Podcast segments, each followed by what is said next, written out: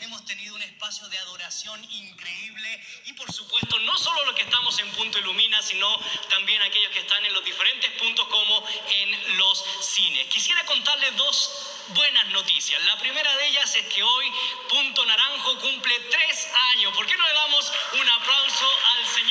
Bendecimos la vida de todos aquellos que están ministrando, sirviendo al Señor en ese lugar y ha sido de bendición y lo seguirá siendo. Y la segunda buena noticia es que hoy es el último domingo del Punto Inter porque el próximo domingo será Punto Próceres. Un aplauso al Señor también por esa excelente bendición. Queremos darle la cordial bienvenida a la serie Ruta 357. Hemos trabajado la temática del corazón, hemos trabajado la temática de la comunidad y hoy quisiéramos trabajar uno de los puntos que tiene que ver con los siete montes, el punto del gobierno. Sin embargo, no seré yo quien diserte o quien predique o quien dé sermón. Tenemos un invitado especial y permítame presentarle. Es un autor prolífico con más de 100 obras escritas. Tiene un doctorado en historia, un doctorado en derecho, un doctorado en filosofía y un doctorado en teología. Acreedor de múltiples premios, pero por sobre todas las cosas, que es lo que quisiera destacar yo,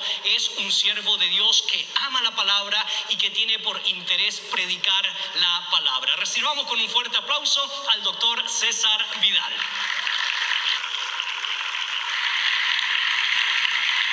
Muchas gracias, Gonzalo. Bueno, creo que aquí son tardes ya. Uno pierde un poco la noción del tiempo en, el tercer servicio, se ha predicado en los dos anteriores. Pero tengo que decirles que para mí es un auténtico privilegio, es un placer y es un honor poder estar aquí esta mañana compartiendo la palabra con ustedes y además entregándome a un tema, a la exposición de un tema que es el del cristiano y la política. Tema que por supuesto alguno considerará que es especialmente adecuado y especialmente idóneo por eso de que tienen ustedes unas elecciones presidenciales casi casi a la vuelta de la esquina. Quisiera mencionar dos cosas antes de entrar en la exposición. La primera es que si alguien está esperando que yo voy a profetizar hoy quién va a ganar las elecciones presidenciales, se va a llevar una desilusión porque no tengo la menor intención de hacerlo. La segunda eh, es tener que confesarles que siento una profunda vergüenza ajena cuando veo que hay gente que irrumpe en medio de unas elecciones y profetiza, según él, porque el Señor se lo ha dicho, quién va a ganar las elecciones y nunca aciertan. Estoy por encontrarme a alguien de los que aparece un vídeo en YouTube diciendo el ganador, la ganadora, me lo ha dicho el Señor, va a ser tal, que haya acertado una sola vez y por regla general además aquellas personas que supuestamente el Espíritu Santo le dijo que iban a ganar no suelen llegar ni al 1% de los votos. Esto es lamentable, esto es ridículo y esto es una penosa forma de tomar el nombre de Dios en vano cuando uno de pronto identifica sus impulsos, sus simpatías, sus deseos, sus ansias con el Señor. Me dijo, no es que el Señor le diga, es que ha tomado el nombre de Dios en vano y eso es gravísimo y deberíamos evitarlo de cualquier manera. De forma que, en primer lugar, eh, lamento a aquellos que a lo mejor esperaban que yo les dijera quién va a ser el nuevo presidente de Guatemala, pues no tengo la menor intención de decirlo. El Señor no me ha dicho nada al respecto y desde luego no se me va a ocurrir decir que porque un, candidato me parece algo mejor que el otro, siento que el Señor me, en estos momentos me impulsa a revelarlo. No es cierto y no voy a caer en la utilización del nombre de Dios en vano.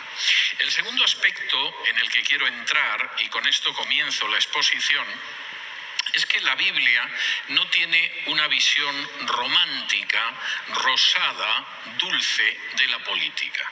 Hay gente que mira a la política y lo ve de una forma que casi casi parece una película de Hollywood. Es algo lleno de glamour y es algo especialmente atractivo. La Biblia no ve así la política y desde luego Jesús no la veía así. Les voy a pedir que me acompañen al Evangelio de Lucas, capítulo 4, donde aparece un episodio que deberíamos recordar a menudo siquiera para intentar vivir según el ejemplo de Jesús, no según nuestros deseos y nuestras apetencias. Ustedes saben que Lucas ha narrado en los dos primeros capítulos de su Evangelio cómo Dios anuncia el nacimiento de Juan el Bautista, cómo anuncia el nacimiento de Jesús. En un momento determinado, en el capítulo tercero, además, incluye una genealogía de Jesús que no solo es la genealogía del hijo de Abraham y el hijo de David, sino que le lleva hasta hijo de Adán. El mensaje de Jesús, la obra de Jesús no queda reducida al pueblo judío, sino a todo el género humano que desciende de Adán. Y en ese momento, en el capítulo cuarto, Lucas empieza a relatar cómo el Espíritu Santo llevó al desierto a Jesús a ser tentado por el diablo. La primera tentación que aparece es la tentación de convertir las piedras en pan. Cualquiera, no sé si alguno de ustedes ha visitado en alguna ocasión el desierto de Judea. El desierto de Judea no es ese tipo de desiertos de arena fina que aparecen en las películas, es un desierto pedregoso. No hay agua, te pierdes y seguramente tus posibilidades de supervivencia no van más allá de 24 horas, pero no son esas mm, doradas dunas que aparecen en las películas con los camellos y todo lo demás. Aquello es seco, es tremendamente agreste y además hay piedras. Ni siquiera tienes el consuelo de ir pisando arena fina como en la playa.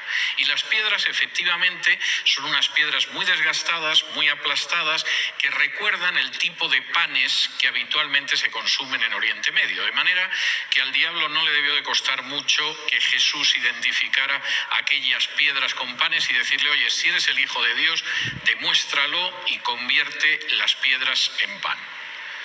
Y si se lo das a la gente, bueno, vas a ser increíblemente popular. Popular que, por ejemplo, Juan, en el capítulo sexto de su Evangelio, nos cuenta que cuando Jesús multiplicó los panes y los peces, inmediatamente quisieron apoderarse de él para hacerle rey. Y la tentación del diablo no solo es una tentación para que satisfagas tu hambre después de 40 días y 40 noches, es para que seas el Mesías que a mí me gustaría que fueras llena el estómago de la gente y olvídate de otro tipo de actuaciones como Mesías. Verás cómo te siguen y te siguen en masa y efectivamente eso Jesús tuvo ocasión de verlo durante su ministerio. Pero la respuesta de Jesús a esta primera tentación es una respuesta muy clara, porque en el versículo 4 del capítulo 4 dice así, Jesús respondiendo le dijo, escrito está, no solo de pan vivirá el hombre, sino de toda palabra de Dios. Es importante alimentarse, todos lo sabemos, pero la vida del ser humano no depende solo de lo material, sino que incluye de manera muy importante la palabra de Dios. De manera que yo no voy a ser un Mesías que se dedique a llenar el estómago de la gente para que me sigan entusiasmados porque tienen el pan gratis. Pero la segunda tentación es una tentación todavía más reveladora en cuanto a la política. Fíjense lo que dice a partir del versículo 5. Y le llevó el diablo a un alto monte y le mostró en un momento todos los reinos de la tierra. Y le dijo el diablo, a ti te daré toda esta potestad y la gloria de ellos, porque a mí me ha sido entregada y a quien quiero se la doy.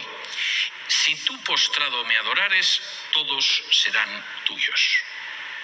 La segunda tentación es mucho más claramente política. Mira Jesús, todo esto que se extiende ante tu vista son los reinos, imperios, gobiernos de la tierra. Yo tengo el poder de dar esos reinos e imperios a quien yo quiera. Si te inclinas, te los doy. El poder, la gloria y la potestad. El diablo no le está ofreciendo aquí a Jesús, si ahora mismo te pones a hacer una misa negra, yo te concedo todo. El texto es mucho más sutil y más iluminador en el griego original. La palabra que aparece es, si doblas un poquitín la rodilla, yo estoy dispuesto a dártelo todo. Y en buena medida la política es eso. Vamos a transar, vamos a pactar, si inclinas un poco la cabeza, si doblas un poco la rodilla, Jesús, todo esto será tuyo. Y la respuesta de Jesús es muy clara. Versículo 8. Respondiendo Jesús le dijo, vete de mí, Satanás, porque escrito está, al Señor tu Dios adorarás y a Él solo servirás. Cuando uno está dispuesto a doblar ligeramente la rodilla, a inclinar un poquitín la cabeza, a aceptar determinados pactos, ha dejado de adorar a Dios y lo sepa o no lo sepa, ha comenzado a adorar al diablo. No son palabras como para tener una visión romántica y rosada de la política. Pero es que además Jesús fue más claro al respecto. Si me acompañan ustedes al Evangelio de Mateo y capítulo 20, aparece un episodio que todos aquellos que se sienten muy entusiasmados y muy enfebrecidos y muy atrapados por la política y a la vez son cristianos deberían recordar. En Mateo 20 se empieza a describir cómo Jesús desciende hacia Jerusalén. Y los discípulos saben que en el momento en el que Jesús entre en Jerusalén como el Mesías, aquello va a significar una sacudida fuerte. Y por supuesto los discípulos lo que esperan es que Jesús va a ser el tipo de Mesías que ellos quieren que sea el Mesías. Un Mesías nacionalista, hoy diríamos sionista, que va a entrar va a poner en orden a las autoridades del templo y va a expulsar a los romanos y a continuación va a formar su gobierno mesiánico. Y por supuesto los doce quieren ser ministros dentro de ese gobierno mesiánico, cuentan con ello. Pero ustedes saben que en todos los gobiernos no todos los ministros son igual de importantes, hay ministerios que son más importantes que otros. Y Santiago y Juan se dirigen directamente a Jesús y le dicen, mira, nosotros en tu reino queremos tener los dos ministerios más importantes. ¿Eh? Hay otros diez apóstoles, pero mira, Jesús, sinceramente, mejor que lo vamos a hacer nosotros, no lo van a hacer esos diez. Que debe ser lo que pasa con todos los presidentes cuando forman gobierno, que siempre hay alguien que se acerca y dice, esos puestos importantes deberían de recaer en mí, presidente. En fin, no te quiero decir nada, pero el resto no está a la altura. Y eso provoca una tremenda reacción entre los discípulos que dicen, pero bueno, qué descaro es este. Santiago y Juan pretendiendo ser los dos ministros más importantes del reino de Dios que se va a instaurar cuando Jesús entre en Jerusalén. ¿Cómo puede ser esto? Fíjense en la respuesta de Jesús porque es muy importante. Mateo capítulo 20 y versículos del 24 en adelante dice, cuando los diez oyeron esto, se enojaron contra los dos hermanos. Entonces Jesús llamándolos dijo, sabéis que los gobernantes de las naciones se enseñorean de ellas y los que son grandes ejercen sobre ellas potestad. Mas entre vosotros no será así sino que el que quiera hacerse grande entre vosotros será vuestro servidor, y el que quiera ser el primero entre vosotros será vuestro siervo como el Hijo del Hombre no vino para ser servido, sino para servir y para dar su vida en rescate por muchos. La visión que Jesús tiene de la política es muy realista. Todos sabemos que efectivamente los gobernantes se enseñorean de sus gobiernos. La palabra que aparece en griego es una palabra muy fuerte, es el dominio del dueño de esclavos sobre los esclavos dicen que son siervos públicos y sirven al pueblo, pero se sirven en realidad del pueblo. Y esto es, en buena medida, lo normal en una política que no tiene en cuenta en absoluto a Dios. No sirven al pueblo, se sirven del pueblo. Y Jesús dice, eso es exactamente lo que vosotros no podéis hacer. Desde la perspectiva del reino de Dios, lo único que es lícito hacer es servir a los demás. Y tenéis un ejemplo. Y ese ejemplo soy yo, el Hijo del Hombre, que vino para servir y servir hasta el punto de dar su vida en sacrificio por muchos. Y en este sentido, desde luego, la visión de Jesús no es la visión de series como el ala oeste de la Casa Blanca o cosas por el estilo, es una visión muy realista. Ahora, alguno se preguntará, bueno, pues si hemos llegado a este punto y efectivamente el diablo anda por ahí dando la potestad y la gloria de los reinos, y Jesús tiene muy claro que la forma en que los gobernantes se enseñorean del pueblo no es la forma en que debemos comportarnos nosotros, esto no significa que realmente deberíamos mantenernos al margen de la vida social, de la vida política, de todo lo que tenga ese tipo de color. No deberíamos estar dentro de nuestras cuatro paredes donde se está también. Históricamente ha habido gente en la historia del cristianismo que así lo ha visto. En el siglo VI, un italiano que se llamaba Benito de Nursia llegó a la conclusión de que como el imperio romano se había desplomado y no paraban de llegar oleadas de bárbaros, lo mejor era encerrarse en determinadas casi fortalezas de Dios y mantenerse al margen de esa sociedad que cada vez era más impía y estaba más alejada del Señor y creó una orden, los benedictinos, que dedicaban mucho tiempo a orar y que todavía se mantenían a sí mismos con el trabajo, pero dentro de los monasterios. Ningún interés por lo que pudiera suceder fuera y en buena medida la mayor parte de órdenes monásticas que han venido después, tanto monjes como monjas, derivan de ese pensamiento de Benito de vamos a apartarnos del mundo, a vivir en un sitio recluido donde tengamos el menor contacto con la sociedad, etcétera, etcétera.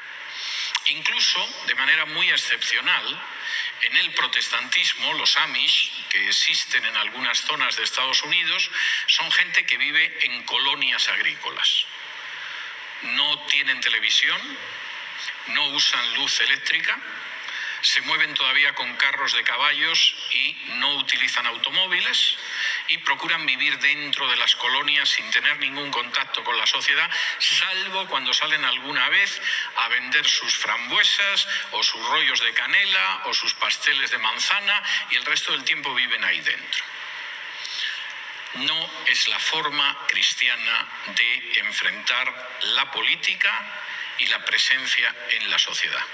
Y en los próximos minutos quisiera darles siete elementos de cómo tenemos que comportarnos en relación con la política y la sociedad de acuerdo a lo que enseñan las escrituras. El primer principio es orar. Si me acompañan ustedes a la primera carta a Timoteo, primera carta a Timoteo, capítulo 2, y tengo que decir que las dos cartas de Timoteo, igual que la carta de Tito, son cartas especiales porque eh, son las cartas últimas de Pablo en que está pasando el testigo a la generación siguiente. Timoteo y Tito son gente a la que Pablo ha mentorizado, ha discipulado y Pablo sabe que le quedan apenas unos días, quizá unas horas en el caso de segunda de Timoteo para ser ejecutado y desde una prisión en la ciudad de Roma escribe a estos discípulos para decir ahora seguís vosotros. Ahora esto es una cuestión de la siguiente generación, porque los apóstoles vamos a desaparecer o ya hemos desaparecido en parte en estos años y viene una nueva generación que tiene que llevar la luz del Evangelio. Y fíjense lo que dice en 1 de Timoteo capítulo 2, desde el versículo 1. Exhorto ante todo a que se hagan rogativas, oraciones, peticiones y acciones de gracia por todos los hombres, por los reyes y por todos los que están en eminencia, para que vivamos quieta y reposadamente en toda piedad y honestidad, porque esto es bueno y agradable delante de Dios nuestro Salvador. El primer elemento que tenemos que tener en cuenta en relación con la política es orar por reyes, por gobernantes, incluso por dictadores. Nerón estaba en prisión no gracias a un gobernante ilustrado y benévolo, sino a un tirano que se llamaba Nerón, que desencadenaría además la primera gran persecución general contra los cristianos de toda la historia. Y Pablo dice, tenemos que orar por esa gente, por todos ellos. ¿Por qué? Pues porque deseamos y necesitamos vivir de manera tranquila y reposada, con integridad, con honradez, y eso deriva mucho, depende mucho de quién está gobernando y de la política que sigue. Y por lo tanto, lo primero que vamos a hacer es orar para que podamos vivir de manera tranquila, piadosa e íntegra. Esto es muy interesante porque si ustedes se fijan, es para desconfiar en cualquier político que lo que quiera es sembrar la inquietud, la división y la discordia. Y cuando de pronto un político quiere enfrentar a mujeres con hombres, a la izquierda con la derecha, a conservadores con gente más liberal, a los empresarios con los obreros, etcétera, etcétera, con práctica total seguridad vamos por mal camino. Oramos por los políticos no porque sean buenos, sino para que podamos vivir de una manera sosegada, tranquila, íntegra y piadosa.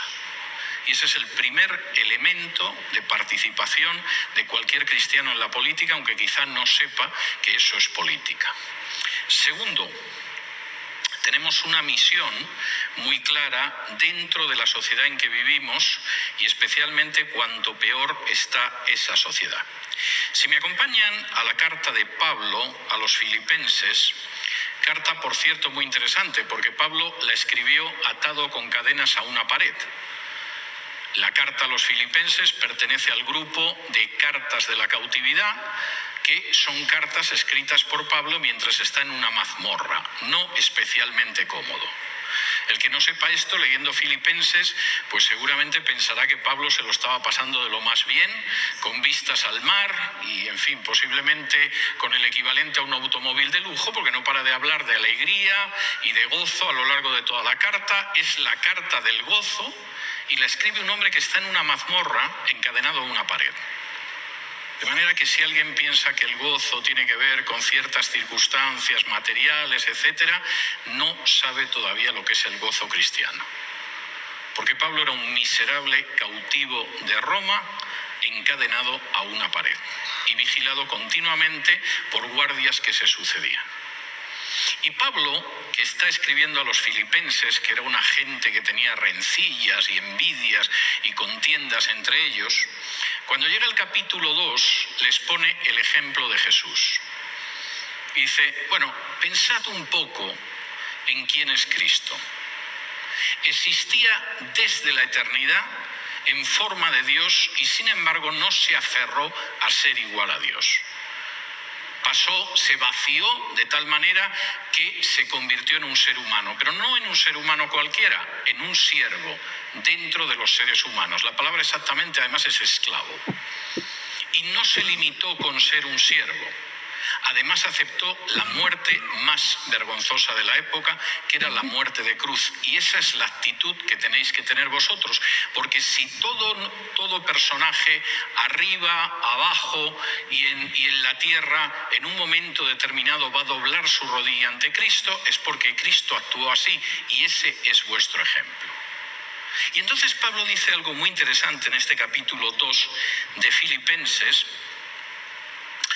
en los versículos del 14 en adelante.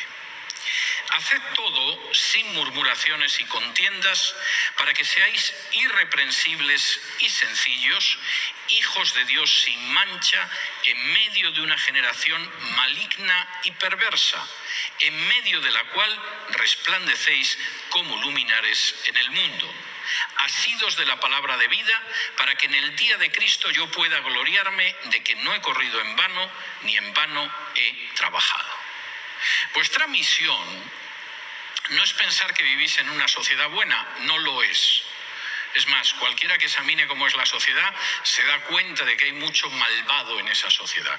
Es una sociedad, como dice aquí, maligna y perversa. Es una sociedad que está sumida en las tinieblas. Es una sociedad que respira en medio de la negrura espiritual. ¿Y qué tenéis que ser vosotros? Luminarias en el mundo. No os apartéis del mundo como los seguidores de Benito de Nursia o como los Amish o gente de este tipo. Tenéis que estar en el mundo. Y en medio de un mundo que sabéis que es maligno y perverso, a veces no hay nada más que encender el aparato de televisión para verlo, en ese mundo tenéis que ser luminarias, tenéis que ser antorchas, tenéis que ser una luz que irradia luminosidad. Y esto es algo tremendamente importante. Como decía Jesús en el Sermón del Monte, tenemos que ser sal y luz porque somos la luz del mundo ¿Quieres tener una participación cristiana en tu sociedad y en la política? Sé luminaria en medio de una generación maligna y perversa. Tercero, en medio de esa generación tenemos como mensaje principal el de testificar. Si me acompañan al Evangelio de Mateo, capítulo 10, vamos a ver de nuevo unas afirmaciones de Jesús poco románticas, pero muy veraces. El Evangelio de Mateo es un evangelio escrito fundamentalmente para los judíos, si ustedes lo leen con atención, verán que la expresión de acuerdo con las escrituras aparece en Mateo más que en todos los evangelios juntos, los otros tres evangelios, porque la idea de Mateo es poder mostrar a sus contemporáneos judíos que Jesús es el Mesías y es el Hijo de Dios. De modo que continuamente hace referencia a esas profecías cumplidas. No solo eso, eso se ve con cierta facilidad leyendo Mateo. Además, Mateo incluye cinco grandes discursos de Jesús en su Evangelio que son paralelos a los cinco libros de la ley de Moisés. Y esos cinco discursos además son paralelos a cada libro. Por ejemplo, el primer gran discurso en Mateo es el Sermón del Monte, los capítulos del 5 al 7, donde Mateo está diciendo lo que son los discípulos de Jesús, el génesis, el inicio de la vida de los discípulos. Y de manera que Moisés lo primero que escribió es un libro, que es el Génesis, y es el origen de todo desde la creación del mundo. Mateo empieza con lo que es el Génesis de la vida de los discípulos de Jesús.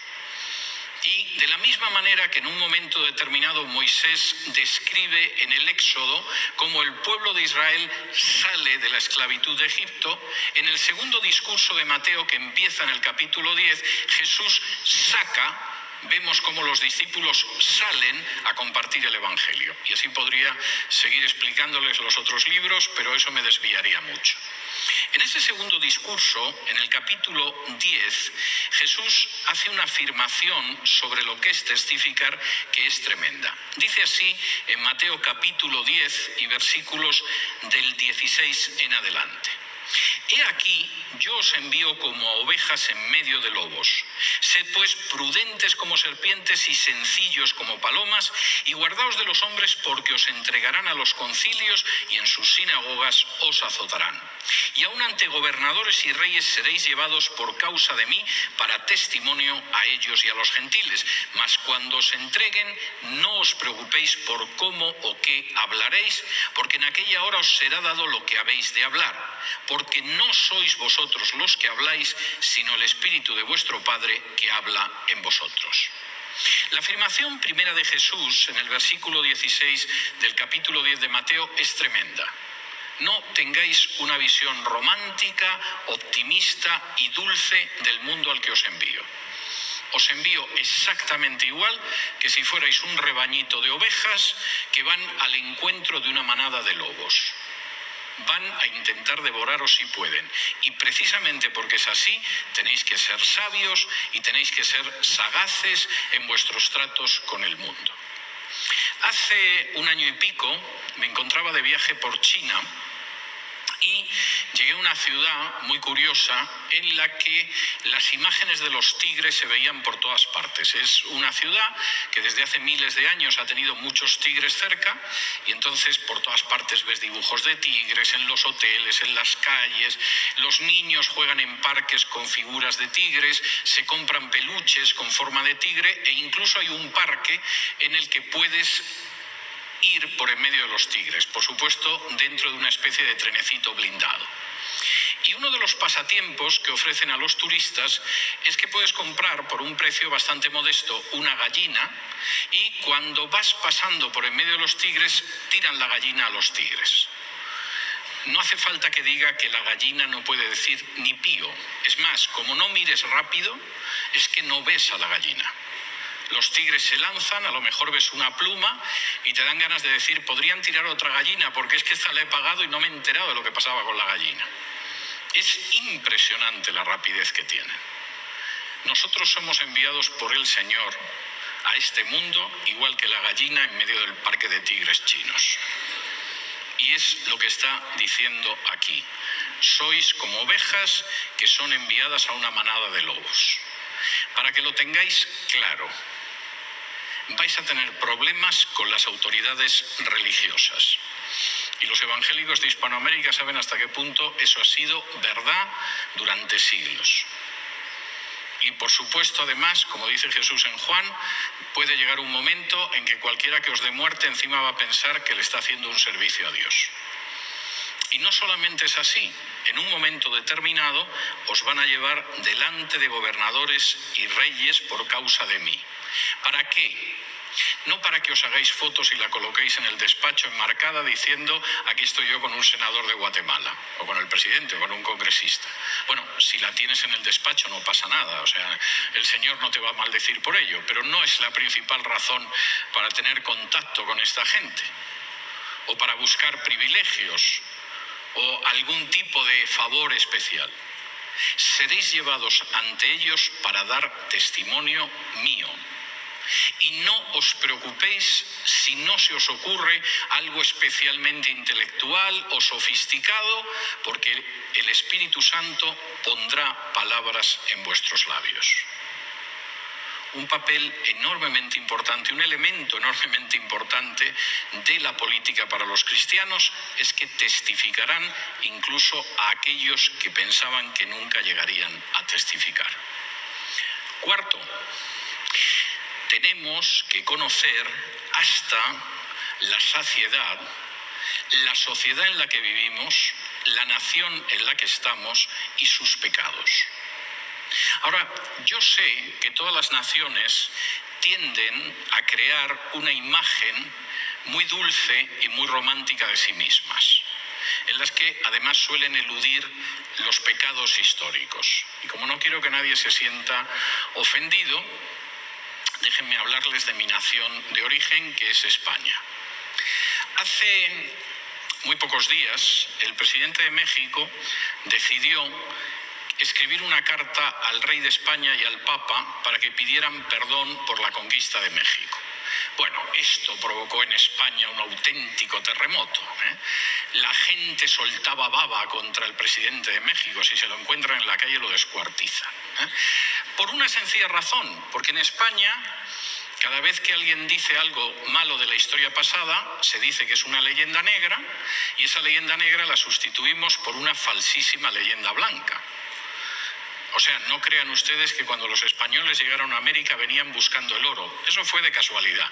En realidad vinieron a regalar caramelos a los indios y a abrir iglesias. Y luego de paso, pues había oro y plata y esto, pero les hicimos un favor tremendo a los indios. En algunos lugares como el Perú no se recuperaron como población demográfica hasta inicios del siglo XIX. Y había zonas del Perú donde cuando llegaban los españoles empezaban a ver árboles enteros de indios que se habían suicidado ahorcándose porque eran muy felices con los caramelos que repartían los españoles. Y por supuesto, en México estaban encantados de que los metieran en encomiendas y los explotaran. Y cuando los niños del Perú, que eran niños, se les utilizaba para sacar plata de las minas, porque tenían unas manitas muy pequeñas y podían pasar por los agujeros, aunque morían como moscas, morían felices, porque los españoles solo repartían caramelos. Y por supuesto, cuestiona esto y vas a ver la que se va a armar en España. Esto sucede con todos los pueblos, quizá con algunos algo más que otros. Pero nosotros como creyentes no podemos caer en esa trampa. Tenemos que ver lo que es nuestra historia, tenemos que ver cómo ha sucedido los pecados históricos que ha cometido nuestra nación, mostrarlos a nuestra nación y llamarlos a volverse a Dios, incluido aunque ese pueblo sea Israel. Si me acompañan ustedes al libro de los Hechos, capítulo 7, aparece precisamente un episodio muy revelador. En Hechos capítulo 7, ustedes saben que Esteban, que predicaba el Evangelio con otros judíos en las sinagogas de Jerusalén, acaba molestando a los dirigentes religiosos y los dirigentes religiosos deciden detenerle y pedirle explicaciones. Y Esteban empieza a desarrollar una magnífica predicación contando la historia de Israel porque conoce la historia de su pueblo. Y cómo se ha comportado su pueblo y los tratos que Dios ha tenido con su pueblo. Y entonces de pronto llega a la conclusión de su discurso en el versículo 51 del capítulo 7 de Hechos y dice, duros de cerviz e incircuncisos de corazón y de oídos. Vosotros resistís siempre al Espíritu Santo como vuestros padres, así también vosotros. Esto no es muy amable. ¿eh? Seguramente alguno lo oiría y diría, como estás maldiciendo a la estirpe de Abraham, vas a quedar maldito, Esteban. No, Esteban estaba diciendo lo que tenía que decir. Es muy triste tener que deciros esto, pero sois duros de cerviz e incircuncisos de corazón y oídos. Tenéis una historia de resistencia al Espíritu Santo y os comportáis como vuestros padres. Y Esteban sigue diciendo, ¿a cuál de los profetas no persiguieron vuestros padres? Y mataron a los que anunciaron de antemano la venida del justo de quien vosotros ahora habéis sido entregadores y matadores. Vosotros que recibisteis la ley por disposición de ángeles y no la guardasteis. Oyendo estas cosas, se enfurecían en sus corazones y crujían los dientes contra él, pero Esteban, lleno del Espíritu Santo, puestos los ojos en el cielo, vio la gloria de Dios y a Jesús que estaba a la diestra de Dios y dijo, He aquí veo los cielos abiertos y al Hijo del Hombre que está a la diestra de Dios. Entonces ellos, dando grandes voces, se taparon los oídos y arremetieron a una contra él y echándolo fuera de la ciudad lo apedrearon. Es tremendo el relato, pero es muy claro. Esteban conocía la historia de su pueblo. Y cuando se enfrenta con las autoridades religiosas y otra gente, les dice, mira, no nos vamos a engañar. Cerráis los ojos, cerráis los oídos y cerráis el corazón. Y si no cambiáis, y si no cambiáis, vais a ver lo mismo que vieron vuestros antepasados, porque los profetas se han hartado de anunciar esto. Incluso anunciaron que vendría Jesús al que vosotros matasteis. Sí, hombre, claro, lo hicieron los romanos, pero si no hubierais empujado a Jesús ante Pilato, Pilato le traía sin cuidado lo que pudiera hacer aquel predicador. Y aquella gente no lo pudo tolerar y apedreó a Esteban, que es lo que suele pasar con la gente que se atreve a decir verdades a sus compatriotas. Ahora, fíjense ustedes en la historia de su país porque tiene muchos elementos trágicos. Y ustedes tienen que conocer esa historia y poder decir a sus compatriotas, no es sorprendente que hayamos tenido momentos muy amargos, porque juntamos a la idolatría de los indígenas la idolatría que trajeron los españoles. Y porque además en muchas ocasiones nos hemos seguido empeñando en cometer generación tras generación los mismos pecados. Y nuestra historia es casi, casi como la noria esa de la que tira un asno para sacar agua. Parece que el asno camina y camina, pero siempre en círculos. Y si no os volvéis hacia Dios, no esperéis que esa situación va a mejorar. Y el riesgo es que efectivamente les apedreen. Hay precedentes históricos. Pero efectivamente el papel del cristiano en esa situación política es conocer su sociedad y decir a su sociedad y a sus compatriotas esto es lo que hay. En esto hemos pecado nuestros abuelos, nuestros padres y nosotros. Y si no cambiamos, no esperemos que la situación vaya a mejorar. Quinto, trabajen ustedes para transformar la sociedad. Y trabajen ustedes para transformar la sociedad recuperando los valores bíblicos. En el año 1526, en la ciudad suiza y protestante de Ginebra, se creó la primera escuela universal, obligatoria y gratuita de toda la historia. ¿Por qué? Pues hombre, porque los reformadores que querían cumplir el mandato que aparece en Josué 1.8, de que la gente todos los días medite varias veces en las escrituras, sabían que es imposible que alguien medite en la Biblia si no sabes leer y escribir. Y por lo tanto empezaron a crear escuelas para todos, niños y niñas y de cualquier condición social. Y once años después, en la protestante Escocia, En la propia confesión de fe escocesa, que es un documento teológico, aparecía el mandato de abrir escuelitas hasta en los pueblos más pequeños y universidades en las ciudades importantes de Escocia. Y eso era tan importante como las definiciones de fe de la Declaración de Fe escocesa. Eso significaba cambiar la sociedad. Cuando los peregrinos del Mayflower, a mediados del siglo XVII, mediados del siglo XVII, llegaron a las costas de Norteamérica, el 80% de los hombres sabía leer y escribir. El 70% de las mujeres sabían leer y escribir y no eran los evangélicos más avanzados porque en el caso de los cuáqueros a mediados del siglo XVII, el 100% de hombres y de mujeres sabían leer y escribir. Cuando casi dos siglos después esta tierra se emancipó del poder colonial de España, la gente que sabía leer y escribir no llegaba al 10%. Y no es porque los españoles los trataran mal. En España tampoco llegaba al 10% la gente que sabía leer y escribir a principios del siglo XIX. ¿Y por qué iban a saber leer y escribir? Si para ir al cielo, con que conocieras determinadas oraciones de memoria y realizaras ciertas ceremonias y prácticas, tenías bastante. Si incluso hay santos analfabetos, como Fray Martín de Porres, que es un santo peruano, que seguramente empujó la escoba en el convento con mucha santidad, pero nunca aprendió a juntar dos letras. Ustedes pueden cambiar la historia de su país a través, por ejemplo, de la educación. Y quiero decir que la profesión de maestro, tanto en la primaria como en la secundaria, nunca bien reconocida, casi nunca bien pagada, afecta más al futuro de su país que seguramente lo que hacen la mayoría de senadores, de presidentes y de congresistas.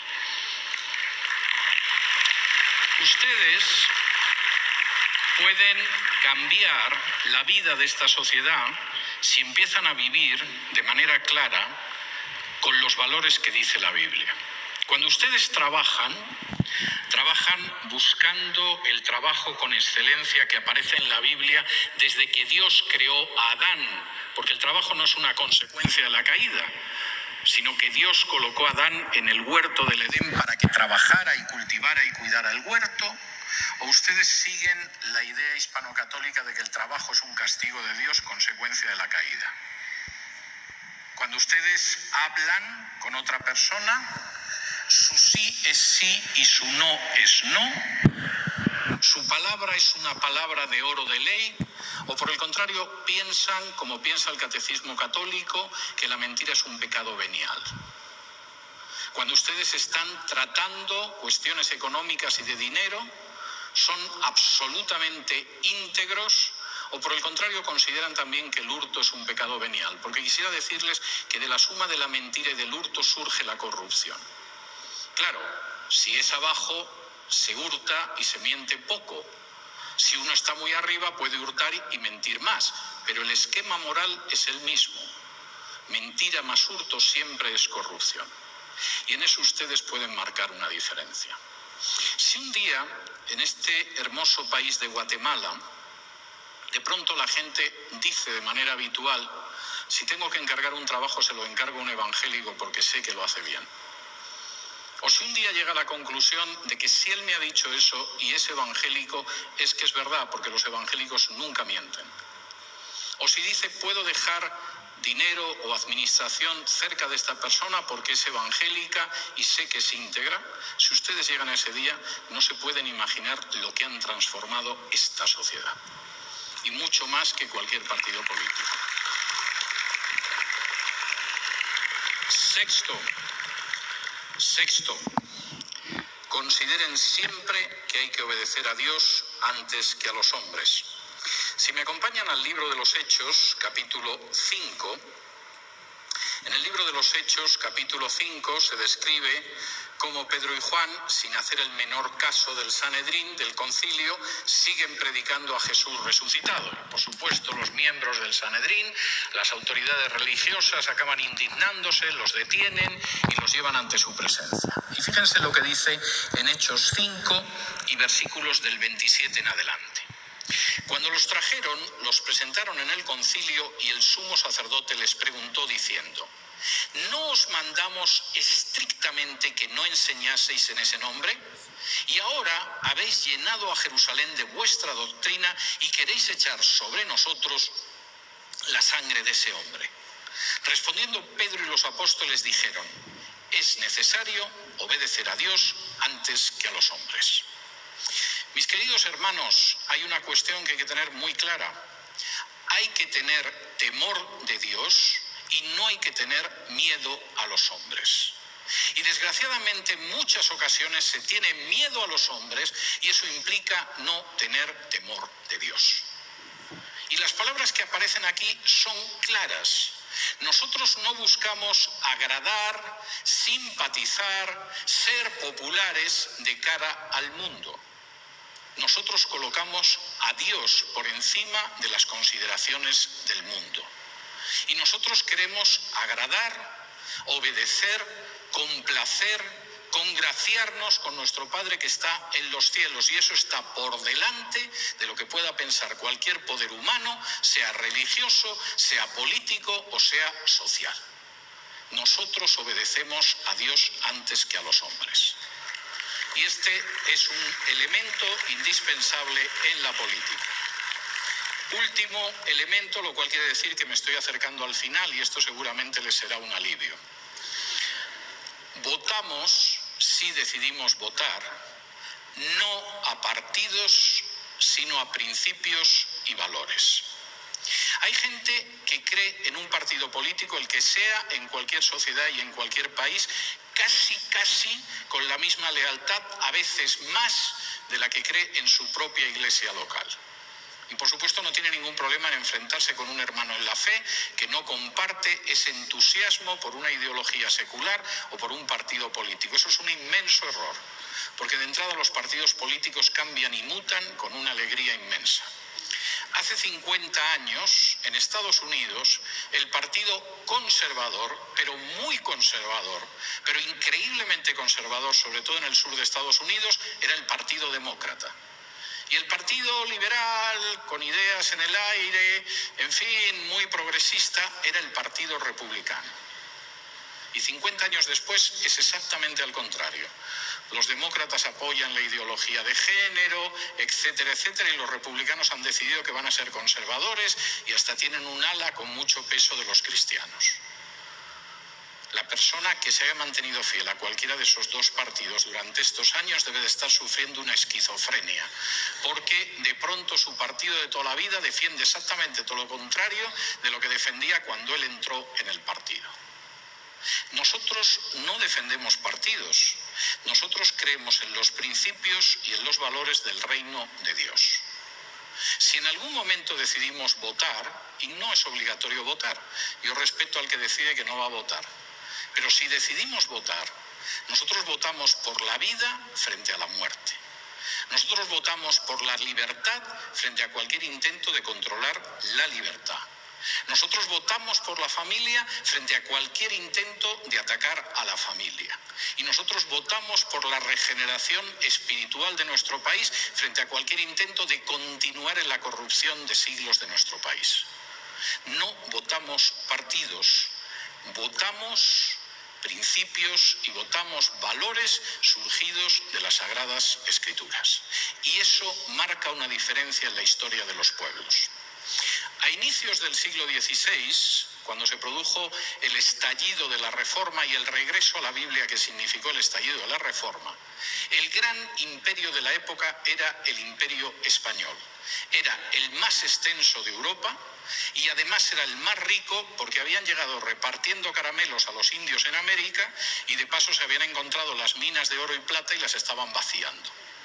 Y por supuesto, esas minas de oro y plata, cuyo oro y plata no se quedaba en América, sino que se iba a Europa, desgraciadamente los españoles las desgastaron en pagar las guerras de religión en favor de la Iglesia Católica, pero el oro y la plata se lo llevaban igual. Y era un país inmensamente rico y era el imperio más extenso del mundo. Y supuestamente nadie podía desafiar ese imperio. Y de pronto, cuando estalla la reforma, España decide convertirse en una enemiga encarnizada de la reforma, extermina en las llamas a cualquier protestante que consiguen capturar, y pequeños y pobres y reducidos países en otras partes de Europa, sin embargo, abrazan la Biblia que había recuperado la reforma. Eran países muy pequeños, eran muy pobres, con una población menor y desde luego no tenían minas de oro y plata en ultramar para explotarlas, como era el caso de Inglaterra o era el caso de Holanda. Pero en apenas unos años, esos pequeños países que se habían vuelto hacia el mensaje de la Biblia doblegaron el orgullo español.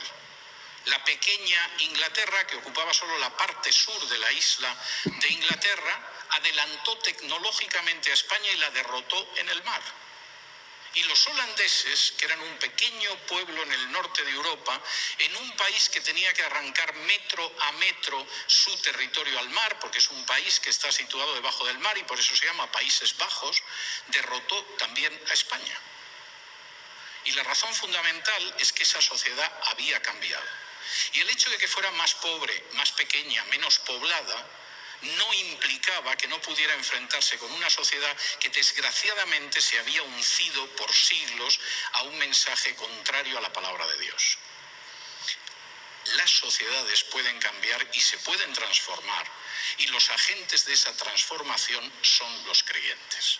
Y lo son cuando son fieles a la palabra de Dios por encima de la palabra de los hombres. Y lo son cuando deciden ser luminarias en la sociedad en la que viven, por muy dura que sea al mensaje del Evangelio, y aunque a veces esa sociedad agarre piedras para tirárselas a los creyentes. Y lo son cuando deciden qué es más importante obedecer y agradar a Dios que obedecer y agradar a los hombres. Permítanme que les cuente una historia y voy a concluir con esto para alivio suyo. En 1862, Estados Unidos se veía desgarrado por una terrible guerra civil. En 1861, en el año anterior, más o menos, algo más de un año y medio antes, había sido elegido presidente Abraham Lincoln.